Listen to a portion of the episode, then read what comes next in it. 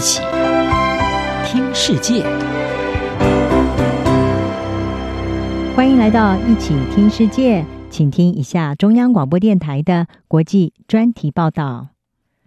今天的国际专题，我们要为您报道的是中国投资狮子山国渔港计划不透明，危害生态，引发争议。英国《卫报》在五月十七号率先的报道。中国准备要提供西非国家狮子山共和国五千五百万美元，在该国西部的布莱克强生海滩，大约一百公顷受保护的雨林和海岸，打造一座新式工业渔港。而报道揭露，这一笔秘密进行的交易，在被地方官员曝光之后，遭到环保组织、土地所有者还有维权团体的批评，它将会成为一场毁灭性的人类和生态灾难。非洲绿色和平组织在五月十九号就发布推文，谴责这一起渔港开发交易，并指出西非的捕鱼业者已经遭受环境退化和气候危机的冲击。如今，在这个地区允许更多的开发活动，只会让情况更加的恶化。而环境保护主义者、人权团体以及动物福利团体和当地土地所有者都愤怒地指控，这项计划将会摧毁原始的雨林、掠夺鱼类资源、污染海洋环境以及破坏生态系统，包括鱼类繁殖地、濒危的物种、鸟类，还有野生物种等等。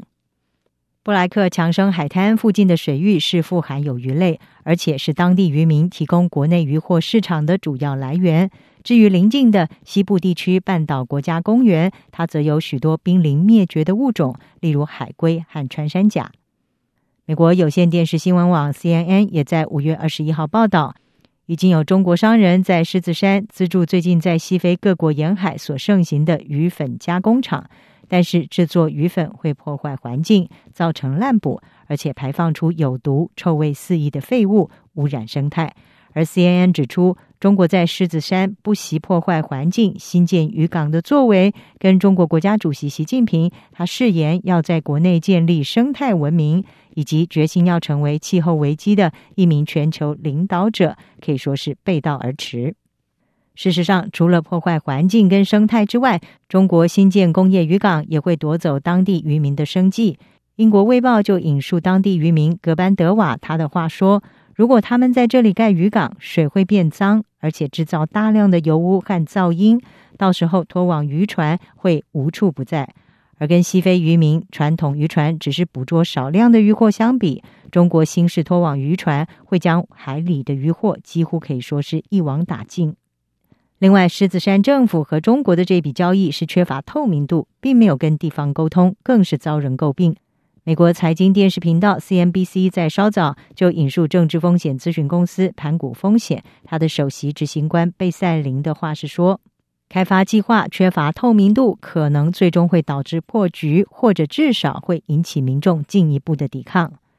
贝塞林指出，交易缺乏透明度会引发人民对潜在腐败的担忧，而且可能促使这笔交易遭到议会调查。根据狮子山国他们的现行土地所有权规定，渔港开发计划附近的居民被迫搬迁，甚至流离失所，都属违宪。不过，CNBC 也指出，狮子山的总统比欧，他这一次和中国的秘密协议，跟他在二零一八年四月上任之后的做法是截然不同。当时他是以首都自由城郊外不需要新的机场为由，取消了跟中国的一笔四亿美元的机场合约，而且退出了中国的一带一路倡议。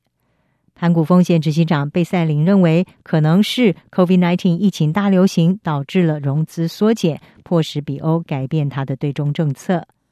而另外一方面，从中国对外扩大势力的过程当中，也可以找到一些似曾相识的例子。CNBC 就引述英国诺丁汉大学亚洲研究所的教授阿德尼他的话说：“狮子山跟中国的渔港开发交易，跟中国在巴基斯坦所合作开发的中巴经济走廊的一些计划，其实是存在一些明显的相似之处。”以巴基斯坦瓜达尔港为例，这个计划想要把八国俾路支省它所濒临的阿拉伯海跟中国西部的新疆地区连接起来，让中国得以扩展它的海洋生命线。但是和狮子山的渔港计划一样，中国的做法导致瓜达尔港计划遭到当地人民强烈的反对，因为它并无助于当地人民生计，也会让渔民流离失所。以报道非洲为主的非洲报道媒体，他就在五月二十号引述了南非国际事务研究所的专家范史塔登他的分析指出，结果就是中国的任何交易，无论表面上看来是如何的光明正大，都会让人起疑，因为他们已经被各国政府和地方社区之间的巨大信任鸿沟所掩蔽。以上专题由张子清撰稿，还请听播报，谢谢您的收听。